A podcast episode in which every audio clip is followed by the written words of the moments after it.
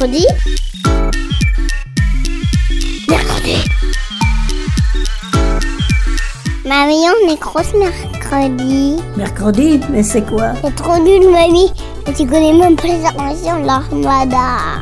Ben explique-moi alors. Bah, l'armada, c'est trop bien. C'est des gens qui font des spectacles de musique, de grands pour les enfants. L'armada, oui, mais mercredi. Une émission de grands pour les enfants. Bienvenue dans Mercredi. Aujourd'hui, je suis en studio avec Esther, Christine, sa maman, et Benoît Grelot, écrivain, notre invité. Esther et moi, on s'est rencontrés dans un des lieux dédiés à l'écriture, une librairie. Une librairie à Rennes qui s'appelle La Nuit des Temps et que je crois nous apprécions beaucoup toutes les deux. Je me souviens, j'étais en train de regarder les rayons remplis de livres et j'ai vu débarquer cette petite fille aux cheveux longs et au regard déterminé avec une pile de bouquins dans les bras. Tout naturellement, elle a posé cette pile sur le comptoir en disant au libraire Merci, j'ai fini, j'ai mis un post-it avec un smiley sur les livres que j'aime beaucoup. Alors moi j'étais curieuse, alors les libraires m'ont expliqué qu'Esther vient régulièrement lire des livres de la librairie et que son avis est très important en tant que première intéressée de livres écrits pour les ados. Alors j'ai compris que j'avais devant moi une lectrice affamée qui avait trouvé un endroit où couper sa faim. Que c'était une collaboration évidente entre des libraires qui veulent être attentifs à leurs clients et une cliente qui sait que son avis est important dans leur choix de livres jeunesse. Face à ce type de scène, j'avoue, j'ai du mal à rester dans mon coin. J'ai donc abordé Esther et je lui ai parlé de mercredi, la radio, l'envie d'avoir son avis sur des livres. Elle m'a regardé comme on regarde un extraterrestre si on tombe dessus. Alors j'ai pris moi aussi un post-it pour tout expliquer et pour qu'elle le montre à sa mère qui avait prévu de la retrouver là. Quelques jours plus tard, on se retrouvait en studio pour un premier test pour voir si cela lui plaisait que de parler au micro et de raconter des choses à un public. Et aujourd'hui, nous voici en studio et nous ne sommes pas seuls. Mercredi, l'émission des enfants. Et des grands.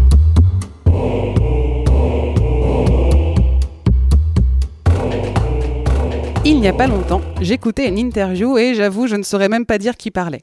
Pourtant, ce qu'il a m'a bien plu. Il disait que celui qui lit est aussi un créateur car il crée du sens aux mots qu'il a devant lui. De phrases, il s'imagine des lieux. De dialogues, il envisage des caractères, des émotions. D'adjectifs, il en fait des nuances. De situations narrées, il puise dans celles qu'il vit au quotidien pour leur donner du relief, de la compréhension, de l'empathie. Aujourd'hui, dans Mercredi, c'est Benoît Grelot qu'on reçoit. Benoît Grelot est écrivain et il a déjà plusieurs livres à son actif, c'est-à-dire qu'il a déjà écrit plusieurs romans à destination des adolescents. Il imagine des personnages, il campe des histoires, il nous emmène dans des lieux très différents pour nous faire voyager, ou bien pour nous montrer que les histoires sont partout et peut-être surtout dans nos têtes. Aujourd'hui, pour préparer cette interview, Benoît nous a envoyé à Esther et moi deux livres qu'il a écrits. La jeune fille et le singe et le tome 1 de la série des Cobots. Dans La jeune fille qui parlait au singe, on est dans une histoire plutôt vraisemblable où une amitié très forte se lie entre une jeune fille sourde et un singe qui finissent par communiquer en langue des signes. Et dans les Cobots, on est avec des personnages qui existeraient, pourquoi pas pour de vrai, mais qu'on ne voit pas dans une aventure écologique qui a pour but la protection de l'environnement. Benoît Grelot, pouvez-vous nous faire un résumé rapide des deux livres? Bonjour.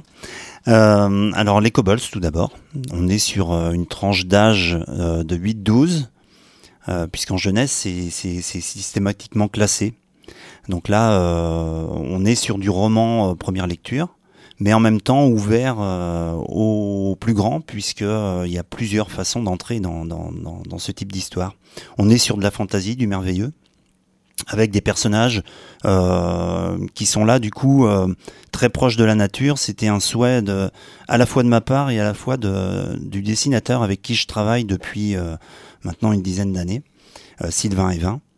Depuis Le Maître des Clés, qui était la première série qu'on avait fait ensemble, et qui déjà se passait dans, des mondes merveilleux. Là, on voulait démarrer une nouvelle série avec des, des personnages elfiques, mais qui, euh, cette fois-ci, avaient comme souci la protection de l'environnement. Et euh, tout démarre avec la rencontre d'un, jeune kobolds euh, au milieu d'un marais. Et euh, ce jeune kobold va faire la rencontre d'un humain, un, enfant. Et une amitié va se créer. Et du coup, les, les kobolds vont décider de, lui ouvrir leur, univers et, d'en faire leur porte-parole. Pour que les êtres humains puissent être un petit peu plus sensibles et un petit peu plus attentionnés et attentifs à la, nature. Et donc, les kobolds, ce sont des, petits personnages pas plus hauts qu'une pomme, qui vivent sous la terre euh, qui apprennent à systématiquement recycler tout ce qui est rejeté par les humains. Donc euh, euh, tout ce qui est chez eux, ben, ce sont des choses qu'ils ont récupérées par exemple dans les déchetteries et, et à partir de là, ils ont fabriqué leurs propres objets, leurs propres vêtements.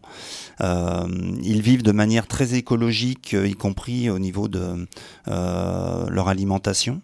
Euh, au niveau de leurs habitations, puisque là aussi ils font attention euh, euh, au niveau de, des déperditions d'énergie, etc. Enfin voilà, donc il y a, y a, derrière une aventure rythmée parce que c'est avant tout basé sur l'humour et puis sur une sorte de, de, de fantasy quête. À chaque fois, il y a des missions à accomplir. Eh ben, il y a quand même un, un message écologique derrière. Donc euh, on se plonge dans le premier tome dans, cette cité Kobolds, dans la cité de Karma. Et euh, dans cette cité, on, va, suivre plus particulièrement une, petite équipe de, soldats euh, pacifiques, puisque les Kobolds sont une armée. Euh, et qui euh, sont de, de, de, jeunes enfants, mais qui en même temps, euh, même s'ils sont encore bah, à chercher à s'amuser et, et de leur âge, hein, à faire des choses de leur âge, ils, sont, ils ont aussi la maturité pour, pour justement accomplir des, des missions importantes. Et ils sont formés pour ça. Et donc, euh, on, on, les suit sur cette première aventure. Euh, lorsqu'ils vont essayer de, lutter contre, contre une usine qui fabrique des pesticides.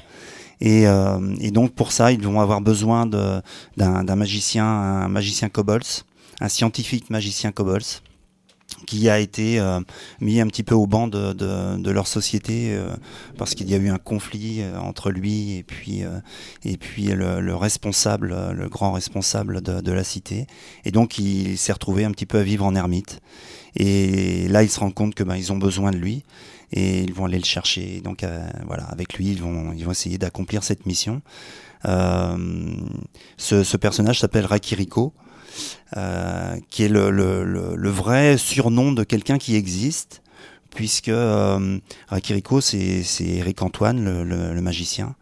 Euh, qui est un qui est un copain à moi et qui du coup euh, euh, a accepté que je, je, fasse un petit peu référence à lui et que ben voilà il intègre ce, cette histoire en tant que magicien. Et dans la jeune fille qui parlait au singe, c'est quoi l'histoire? Alors la jeune fille qui parlait au singe, on, est sur une tranche d'âge un peu plus euh, élevée, puisqu'on est, euh, on dit à partir de 13 ans, euh, même si on se rend compte qu'en fait ce, roman-là, comme celui qui avait précédé, qui s'appelait Petit Gros, ce sont des romans qui sont lus en fait dès, dès 10 ans. Euh, parce que ce sont des thèmes qui, qui touchent, qui touchent euh, également les, les, les, plus jeunes. Petit gros, ça c'était sorti l'an dernier, ça, ça parlait de, du harcèlement à l'école. Et là, je voulais, j'ai toujours été euh, sensible à, au, au, milieu de, des malentendants et je voulais faire quelque chose par rapport à ça. Et ça m'a toujours euh, un peu choqué que, notamment dans le milieu scolaire, euh, euh, ce soit un peu le parcours du combattant quand même pour tous ces jeunes. Et, j'avais envie de, valoriser une jeune malentendante qui, bah, par son handicap, bah, finalement euh, trouvait euh, une force supplémentaire pour euh, pour aller au contact de, de notamment donc dans, dans, dans cette histoire-là au contact d'une femelle gorille qui se laisse dépérir dans, dans, dans un parc animalier. À quel personnage vous, vous identifiez-vous dans les kobolds et dans la jeune fille qui parlait aux singes alors si je dois m'identifier à quelqu'un dans, dans, dans, les kobolds, c'est le, le, premier personnage, Ben, le, le, le, jeune enfant qui rencontre le premier kobolds, parce que la description qui est faite au début du livre, c'est ce que j'ai vécu moi, c'est-à-dire je, je, vivais euh, près d'un marais, euh, euh, à aller faire des cabanes, etc. Et, et j'ai vraiment euh, mis de moi dans ce, dans ce, dans ce début d'histoire. Donc c'est plutôt euh, dans, dans ce perso personnage-là que je me retrouverai. Et en même temps, dans les, dans les cinq euh, personnages principaux, il y a un petit peu de moi dans chacun d'eux. Euh, parce que je, je, ne conçois pas d'écrire un, un, roman, quel qu'il soit, sans, sans, sans, mettre de moi. C'était Marcel Pagnol qui disait ça. Si on, si on doit écrire sans, sans, sans mettre un peu de soi, ben, on gâche du papier. Et je crois, je crois qu'il avait raison.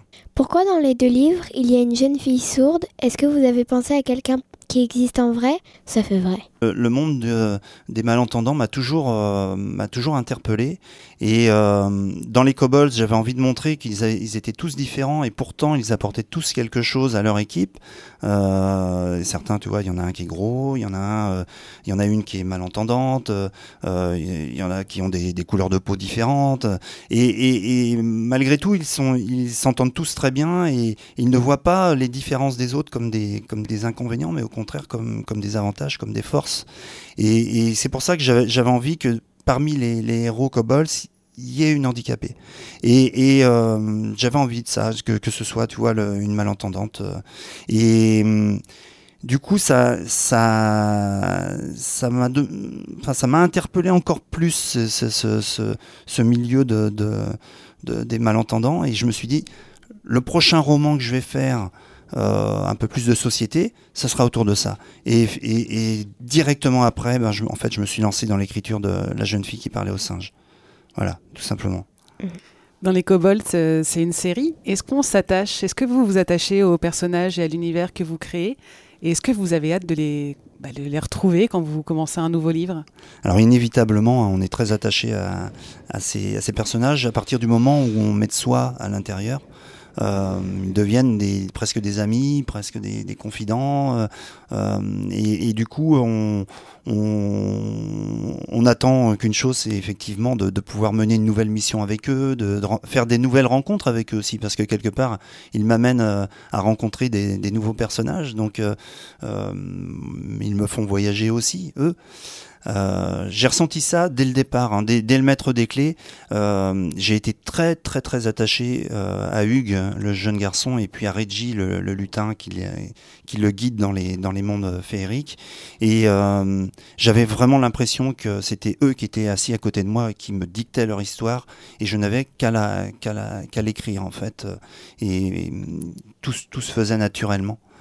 Donc, euh, euh, du coup, j'ai, quand j'ai arrêté la série du Maître des Clés, j'ai, j'ai, eu euh, ouais, quelques mois où j'ai trouvé dur de, les laisser de côté, un peu comme si je les trahissais, voilà. Et, et, et, je ressens ça avec les, avec les aussi. Hein. Je suis attaché à eux, donc je suis content que ce, ça ne soit pas resté un, seul tome, mais que euh, on en soit à trois tomes. puis la suite, ben, on verra. Il y a, y, a, aussi le, la disponibilité parce que je, travaille sur, sur plusieurs genres littéraires en même temps. Il y a des projets, plein de projets en cours. Donc euh, voilà, j'espère que les Kobolds continueront leur, leur, leurs aventures, mais a priori, s'il y avait un tome 4, ce ne serait pas avant au moins 2020. Mercredi, c'est trop cool. On ne l'a pas dit, c'est vrai, j'ai oublié de le dire, mais Esther, toi tu as 9 ans. Benoît, toi tu aimais quelles histoires quand tu avais 9 ans? Alors moi j'étais un, fan de BD. Et euh, moi, c'était Rahan. J'adorais Rahan. Euh, très tôt, hein, je me suis plongé dans Rahan. Euh, je lisais beaucoup de BD autour de euh, Fantasio, Spirou. Euh, enfin, tout ça, ça, ça, ça, ça, ça m'emmenait. C'était ces univers-là qui m'emmenaient. les romans, j'ai pas de souvenir, si ce n'est d'avoir lu un jour Marcel Pagnol, La gloire de mon père. Ça a été un choc énorme pour moi. Euh, la gloire de mon père, j'ai dû le lire euh, en sixième, je crois. Et, euh, c'est ce que je vivais, moi, en tant que jeune. Moi, je, suis de la côte vendéenne. je vivais dans la nature. quand j'ai lu Marcel Pagnol, enfin ses, vacances, moi c'est ce que je vivais, donc je me suis dit ah tiens, mais finalement un livre, ça peut être intéressant un livre, finalement, euh, euh, ben ça peut me parler, ça peut, ça peut me, créer des sentiments, ça peut, enfin voilà. Et hum, je suis resté très attaché à Marcel Pagnol, c'est vraiment mon auteur favori. Euh, j'ai tout lu, je, re- je relis tout, euh, j'ai ces livres euh, vraiment euh, au, au pied de mon lit. euh. Et l'écologie est très présente euh, dans vos livres. Euh, Est-ce que vous avez envie de faire passer un message? Oui, c'était c'était c'était vraiment ça le, ce qui nous a animés avec Sylvain le dessinateur. hein. C'était vraiment faire passer un message. On, on sait qu'on on est rendu au bout du bout. On sait que c'est plus que temps de réagir, peut-être même trop tard. Euh, donc, ben, plus les messages passeront, mieux ce sera évidemment. Euh, et on, espère que le- leur génération, la, génération d'Esther, euh, ce seront ceux qui répareront nos erreurs, celles de notre génération et, de, et des générations d'avant. Et puis, et puis euh, bah, c'est en les sensibilisant par, par des livres justement qui vont les plonger à la fois dans des aventures, mais aussi dans, dans, dans, dans ce respect de l'environnement, que lorsqu'ils seront adultes, bah, ils feront un peu plus attention à- aux conséquences de leurs actes. Et puis certains seront peut-être décisionnaires hein, parmi les lecteurs, peut-être que certains seront, seront politiques, donc euh, ou, ou, ou chefs d'entreprise qui, qui auront des choix à faire, euh, soit de polluer, soit, soit de ben, essayer de, de mm, développer leur entreprise euh, de manière raisonnée. Donc euh, euh, je vais le plus possible à la rencontre des classes pour ça pour faire passer ce message. Et puis, euh, euh, bah, je me dis que quand je rencontre euh, 50 ou 60 enfants dans une journée, ben, c'est pas inutile. Ce sont les gouttes d'eau qui font les rivières, on le sait bien. Et, je trouve que ce, cette série-là euh, était, c'était le bon moment de la faire, pour la faire. Donc, euh, elle a répondu à, vraiment à un cri du cœur de Sylvain et, et de moi, quoi. J'adore mercredi. Comment en arrive-t-on à devenir écrivain quand on est basketteur Eh bien, euh, en lisant Rahan, quand j'étais petit, donc euh, quand j'étais en sixième, euh, et puis que c'est- je t'ai raconté ça tout à l'heure, tu te souviens?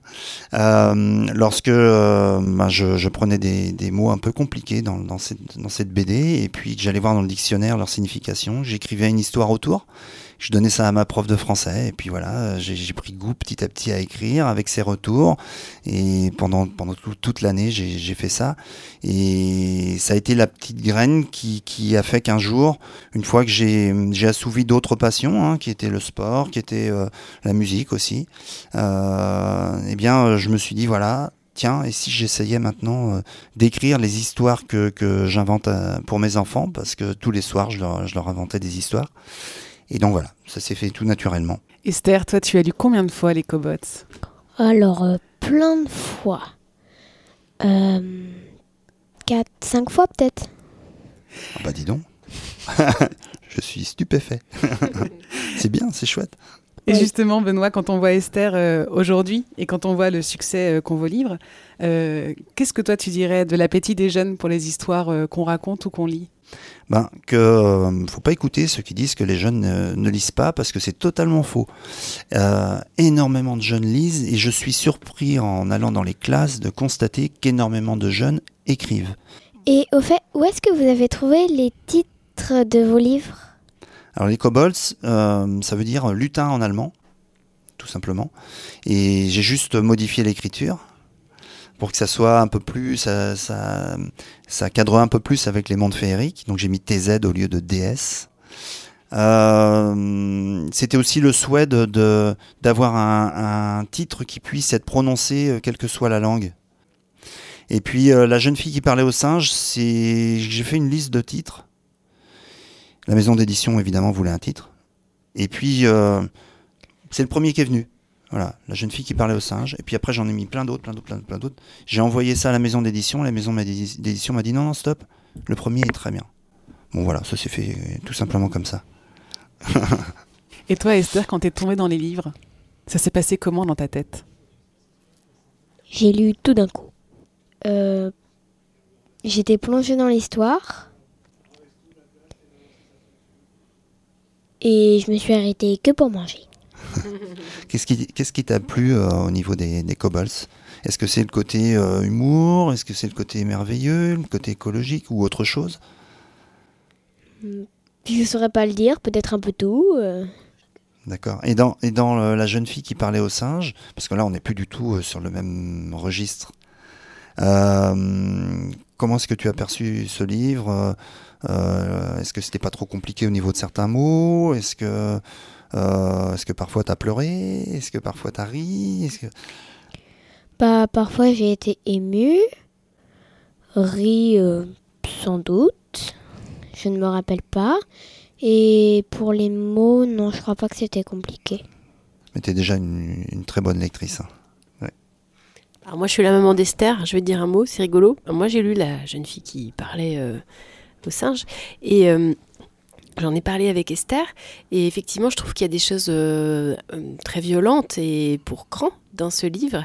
Et alors, c'est intéressant parce qu'en fait, les enfants plus jeunes, quand je remarque en tout cas Esther sur ce livre-là, eh bien, elle a pas vraiment perçu ça.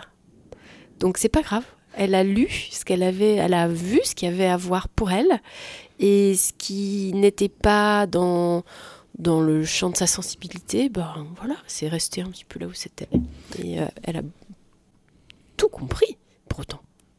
Et ça, ça je l'ai observé euh, justement euh, avec Petit Gros, qui était le roman précédent. sur le harcèlement, donc petit gros parce que le, jeune en question a du surpoids. Et petit gros, il y a des scènes qui sont dures. Il y a des, scènes de harcèlement au début qui sont dures. Et, et, les jeunes qui, lisent ce, livre, même à 10 ans, n'ont pas euh, ressenti effectivement. euh, ils ont vu qu'il y avait quelque chose qui se passait, mais ils n'ont pas ressenti la violence comme, euh, un adulte pourra la ressentir en lisant le, livre.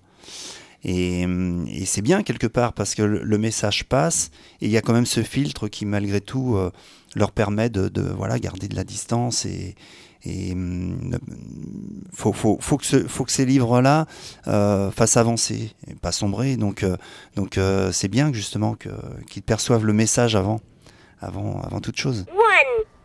J'aime écouter la radio mercredi. Quel sentiment vous aviez quand vous écrivez, par exemple, quand les scènes sont dures Euh, Vous vous sentiez en colère ou est-ce que votre- vos émotions influençaient euh, les scènes que vous écriviez Oui, complètement, parce que comme je t'ai dit, moi quand j'écris, euh, je me mets vraiment dans l'histoire, je mets vraiment de moi, et euh, bah, je suis en colère avec les personnages, euh, je peux rire avec les personnages, je peux pleurer avec les personnages, ça m'arrive. hein. Euh, donc c'est parfois dur. hein. Je me souviens le, le, le maître des clés, le premier chapitre, c'est un petit garçon qui a perdu son grand-père. Donc tu vois, c'est pas très drôle. Et, euh, c'est un grand-père qui était super parce qu'il emmenait son petit-fils euh, dans une forêt raconter des histoires de, de fées, de lutins, euh, d'elfes, etc. Et c'est ce qui va permettre justement à ce petit garçon d'avoir toutes les clés pour rentrer dans cet univers-là.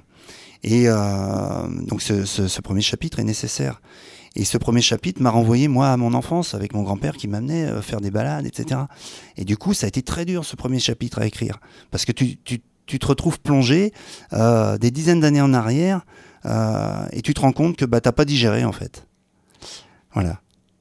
Ouais, nous, on a eu l'impression que, que vous en connaissiez une euh, de petite jeune fille euh, euh, comme, euh, comme l'héroïne. Euh, ouais, elle est sourde. Ouais. Ouais. Et euh, non, en fait. euh, Non, parce qu'en fait, à chaque fois, j'essaie Enfin, vraiment en me- fait, elle est là, quoi. Mais. bah, j'essaie vraiment de me plonger dans, dans, dans l'univers et après, je ne tellement, compte- j'ai mais- même si elle n'est pas vraie. Ouais. Bah c'est ça, mais j'ai l'impression, de, quand j'écris, de ne pas contrôler ce que j'écris et qu'en fait, quelqu'un me raconte son histoire. C'est un peu bizarre, mais voilà. J'ai l'impression qu'on me raconte des histoires et que je n'ai qu'à les écrire.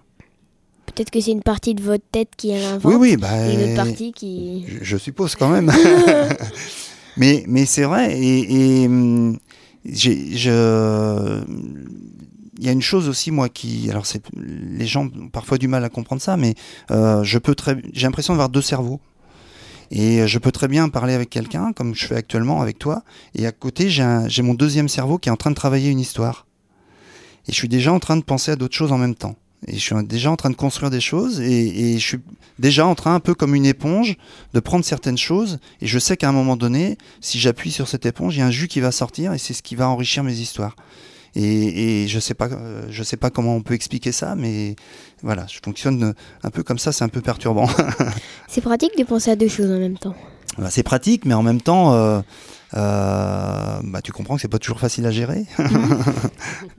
mais euh, du coup, quand on tout ça, j'ai le sentiment que euh, ça mûrit, et puis un jour, bah, voilà, il y a une histoire qui, qui s'est mise en place, et puis j'ai plus qu'à la, qu'à la raconter, quoi. Merci beaucoup à tous les trois de nous avoir rejoints euh, aujourd'hui dans Mercredi. Euh, on est ravis d'avoir eu avec nous quelqu'un qui nous permet de toujours agrandir notre maison de l'imaginaire. Vous aviez dit euh, tout à l'heure, quand on discutait, que vous êtes en train de travailler à la sortie d'une trilogie et d'un thriller adulte. Est-ce que vous pouvez nous en dire plus? Alors la trilogie s'appellera Echo. Ça, le premier tome sort en avril. Ça se passe sur une autre planète à 19 millions de kilomètres de la, Terre. Euh, et euh, on est euh, avec un, un jeune garçon d'une tribu particulière puisqu'il fait partie d'une tribu végétale. Et sur la planète, la plupart des, peuples sont végétaux. Ils peuvent avoir des formes humaines, mais ils sont quand même végétaux. Euh, et puis il y a, aussi des, personnages et des peuples qui, sont sanguins, hein, mais, euh, euh, mais, mais voilà. Donc on, va suivre ce, jeune écho dans une dans une mission là aussi. Donc on est encore dans une dans du merveilleux, dans de la fantaisie. Et là il va rencontrer des personnages un petit peu étranges, effectivement, tout au long de son parcours. Et lui c'est parce qu'il il doit aller récupérer des pierres dont la première pierre du, du, tome 1 qui s'appelle la pierre d'océan. Et euh, il doit aller récupérer des pierres qui vont donner la force à son peuple, donc l'énergie à son peuple, une sorte de, de, puissance euh, de feu, si tu veux. Et euh, c'est grâce à ces pierres que son peuple peut survivre. Voilà, donc les pierres étant en train de mourir, ben, il doit aller en chercher de nouvelles. Voilà. Et puis, euh, euh, Via Crucis, ça c'est un thriller. Alors du coup, on n'est pas du tout, du tout pour les enfants. On va suivre euh, des jeunes qui se retrouvent en pleine montagne. Ils sont 14. Ils se réveillent dans la nature. Euh, ils se connaissent pas. Et ils ont une carte. Ils ont un chrono qui se déclenche. Ils ont 10 heures pour rejoindre la, croix mentionnée sur la carte. Ils savent pas pourquoi, mais ils comprennent que ben ils ont peut-être intérêt à pas trop attendre. Et euh, quand ils arrivent, ils arrivent à un bunker. Ils se retrouvent enfermés dans le bunker. Et là, l'aventure commence. La vraie aventure commence, puisque chaque jour, euh, ils ont une nouvelle euh, étape à franchir. Et au fur et à mesure, ben, ils commencent à disparaître les uns de manière assez violente. Ils commencent à disparaître les uns après les autres. Et donc ils se demandent ce qu'ils font ici et euh, s'ils sont pas au milieu d'un d'un jeu un peu particulier. Et bah du coup, euh, oui, ça, ça a l'air d'être un, un thriller qui nous tient bien en haleine et, Et qui n'est sort effectivement le- pas trop fait pour les enfants. Non. Et il sort le, le 3, le 3 avril Donc aux une- éditions Sable Polaire. Voilà. Eh ben merci beaucoup, euh, merci vraiment Benoît euh, d'avoir été Merci avec à nous. vous. Merci Esther. Esther, mille milliards de merci d'avoir participé à cette émission et de nous avoir encouragés à lire aussi des livres qu'on croit être faits euh, pour euh, les enfants, les jeunes, mais qui finalement sont aussi peut-être faits pour nous. Et merci beaucoup Christine d'encourager Esther dans ce qu'elle aime et de l'avoir soutenue aujourd'hui sur ce plateau. On se retrouve la semaine prochaine dans Mercredi. Merci. Merci.